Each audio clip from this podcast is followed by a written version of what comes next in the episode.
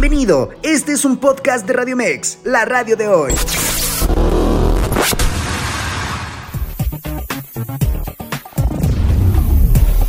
Los deportes con Diego Farrell. Gracias, mi estimado Carlos, amigos de Radio Mex Noticias, con el gusto de saludarles. Vámonos con los deportes y arrancamos con la noticia de que Andrés Guardado, el actual jugador del Betis de Sevilla, le dijo adiós a la selección mexicana de manera oficial con el siguiente mensaje. Hoy termina un sueño, el sueño de un niño que se volvió realidad y tuvo en el camino adversidades, tristezas y desilusiones, las cuales estaría dispuesto a volver a pasar con tal de abrazar la gloria de defender por años y con orgullo la camiseta de todos, la verde, la del Tri. No sé con exactitud el día y la hora, pero recuerdo la primera vez que un señor un poco loco, que le decían en bigotón, me llamó para defender esta camiseta que tanto amo. La historia iniciaba con un amistoso, sí, pero venía mucho más. Lo merecía. Era el más talentoso. Era un joven. Nadie estaba listo para responder esas preguntas pero en aquella lista para el Mundial de Alemania, ahí estaba yo. Aquella tarde en Leipzig, peleé y defendí mis colores durante 66 minutos y desgraciadamente me tocó ver desde el banquillo cómo terminaba aquel sueño. Pero apenas comenzaba otro. Una hermosa historia llena de momentos buenos, malos, dulces y amargos. Tragedias e historias épicas que parecían salidas de cuentos.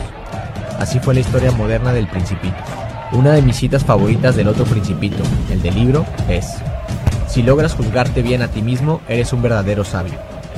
Y así traté de escribir mi historia con el tri, afrontando las derrotas, asumiendo las responsabilidades cuando me dieron la fe de capitán y asistiendo a cada uno de los llamados.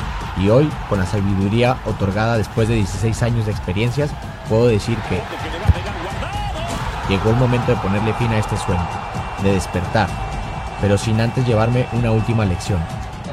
Despedirme de la misma forma en la que todo comenzó, soñando.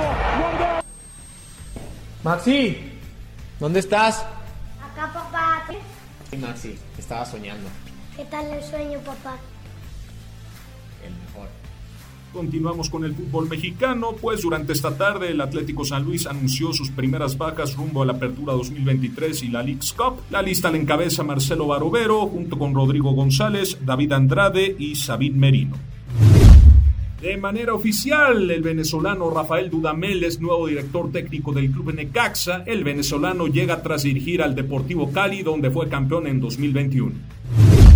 Durante esta mañana y en las instalaciones del Nido Águila en Cuapa, el delantero de las Águilas del América, Henry Martín, se mostró molesto con la afición tras lo ocurrido en el duelo pasado. En lo personal salí un poco enojado el día, el día del partido pasado porque no porque no merezcan criticarnos ni decirnos las cosas, porque creo que están en todo su derecho. Eh, lo que pasa son las formas. Eh, iba medio tiempo nos estaban abucheando. Está, es, para mí eso no es lo correcto. Abuchea cuando el partido está por terminar, cuando ya está que no, el resultado no se logró. Ahí sí, critica, di, haz lo que quiera. Pero cuando te quedaban 45 minutos, ellos te tenían que anotar otro gol. Y sabiendo el equipo que tienen, poco más de confianza. Yo, yo es lo que le pediría, más confianza, más compromiso. En actividad del fútbol internacional pasamos a la Liga de Campeones de Europa, pues el Internacional de Milano regresa a una final de Champions League luego de 13 años sin conseguirlo. Doblegó por la mínima al AC Milan desde el San Siro con un tanto solitario de Lautaro Martínez con global de 3 a 0. Dejaron en el camino al conjunto rosonero.